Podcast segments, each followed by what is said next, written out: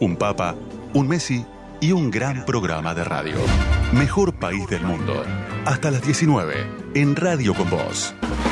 Sean todos ustedes bienvenidos a una nueva emisión de este regalo navideño inesperado que no le pediste a Papá Noel, pero que igual te trajo. Ese par de medias tres cuartos que te dejó Santa Claus en la casa de tu tía abuela. Ayúdenme a abrir el paquete que adentro hay un nuevo capítulo de Que viva el bar. Porque ¿para qué analizar si podemos sobreanalizar?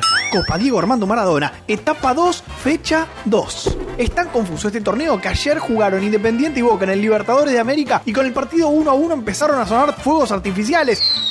¿Qué festejaba el rojo? Encima, después Boca volvió a mojar y perdió Independiente. Que alguien me explique, por favor, qué es lo que estaban festejando. ¿Viste? Estaba bien que festejen el empate. A fin de cuentas era mejor de lo que se estaban llevando, pibe. Ah, no, me dicen que en realidad el que festejaba era Víctor Blanco, el presidente de Racing, que ganó las elecciones y aprovechó para tirar los fuegos artificiales que había comprado para jugar la Supercopa. ¿Te acordás? En la que tenía que jugar por el torneo del 2019. Bueno, todavía no encontraron calendario. Se les vencían y pum, pum, fuego artificial para todo. Muy feliz, claro. Muy prolijo todo, ¿eh? Y ahora es momento de darle el paso al pequeño DT, donde le hacemos un lugar a esos que nadie nombra, al peor equipo de la fecha número 2 de la segunda etapa. Bueno, ya saben. Al arco, Gagliardo. Le hizo un gol Auche. Auche le hizo un gol. ¿Sabías que estaba jugando acá y no en Emiratos Árabes, en Bangladesh, no sé, en algún otro lado? Porque no metió un gol hace 350 partidos. En el fondo, Brieitenbruch, asegurado. Pero defensa empató 1 a 1 con Lanús. No, no es tan grave. No, ya sé, pero con ese apellido de Picapiedras tiene que aparecer igual. Lo acompaña el chileno Paulo Díaz, que dejó con 10 a River en la última jugada del partido porque le pareció una buena idea charlarle de Massa Delfino. Ah, de Massa Delfino. ¿Quién querría dirigirle la palabra a Delfino?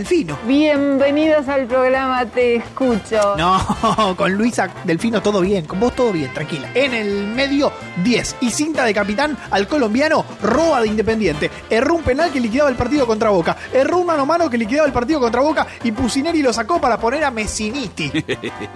Messiniti. Lo sacaron para poner al Messi de cabotaje, Marini, ¿me entendés? Nobleza obliga, con él en cancha el partido estaba empatado, salió y lo perdieron. ¿Y arriba qué ponemos? Leandro Díaz, el delantero de estudiantes. Pero metió un gol, hizo un milagro. Es más fácil que llueva en el Sahara a que estudiantes haga un gol. Primer gol de estudiantes desde que arrancó el torneo. Marini, ¿vos creés que los únicos récords de lo que hay que estar orgullosos son los récords buenos? ¿Sabés qué maravilla contar que terminaste el torneo sin gritar un solo gol? Bueno, ahora no lo van a poder decir por culpa de Leandro Díaz. ¿Quién más, pibe? Listo. ¿Cómo listo? Te falta medio equipo. Pero ¿cuántos partidos te pensás que vi, Marini? ¿Vos viste lo que es este torneo?